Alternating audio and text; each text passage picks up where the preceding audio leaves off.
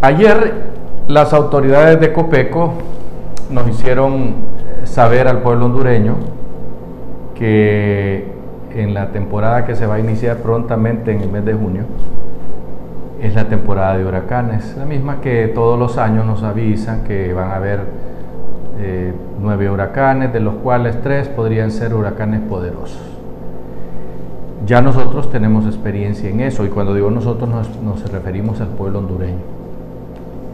En este momento estamos pasando la época de, de la falta de agua, sobre todo en la zona centro-sur, ¿verdad? Sin embargo, ya en Choluteca eh, empezó a llover hace dos días, tres días, y en Tegucigalpa inclusive ya llovió. Eh, empieza a subir eh, lo que se conoce como los monzones, que son los vientos y agua que viene del Océano Pacífico y que claro llega primero a la zona sur de Honduras. Por lo tanto, sabemos perfectamente bien pues que primero llueve allá en el sur y por último ya arriba de mayo, es decir, pasando mayo, empieza a llover en la zona norte del país, pero acá, por suerte para la costa norte, no para de llover y por lo menos una o dos veces por semana nos caen unas buenas lluvias. Ya refiriéndonos específicamente al tema de los huracanes, ¿estamos preparados los hondureños? Este gobierno está ya haciendo lo pertinente para hacerle frente a los probables huracanes que van a venir. ¿Está preparada Copeco? Preguntamos esto porque aquí en el Valle de Sula el gobierno anterior lamentablemente hizo un trabajo eh, solo para maquillar.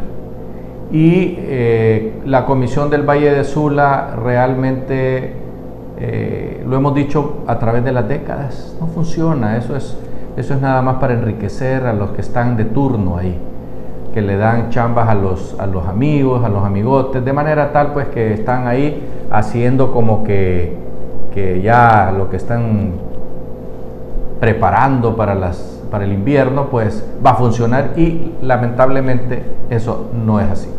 Mientras no se hagan las represas en la parte de arriba, de, los valles de San Pedro, que, llegan hasta el valle de Sula, difícilmente vamos a tener eh, ese, ese servicio correctivo que deberían de ser esas orillas de los ríos que nunca funciona, nunca funciona. Sin embargo, eh, sí, sí funciona para aquellos que la dirigen y que hacen pingües negocios con el tema con tanto dinero que se ha derramado en, e, esos ah, muros de, contención, ya deberíamos tenerlos de cemento, así como sucede en otras, en partes del mundo donde, donde se hacen esos muros, pero de cemento, de manera tal que funciona todos los años. Caro, es más caro, pero hay que empezar algún día. Si no, entonces vamos a seguir en lo mismo, en lo mismo, en lo mismo, y vamos a tener otros temporales como ETA y OTA y o huracanes como Mitch y Fifi. Eso no va a parar porque lamentablemente estamos en una zona, en un paso de los huracanes y eso nos va a suceder todos los años. Así que deberíamos de pensar ya en hacer una cosa que nos funcione para siempre, para siempre, invertir lo que tenga que invertirse, pero hacerlo de cemento, de manera tal que no se deshagan cuando venga el agua. Esperamos nosotros que las autoridades de Copeco estén preocupados en este momento porque la situación va a ser como todos los años.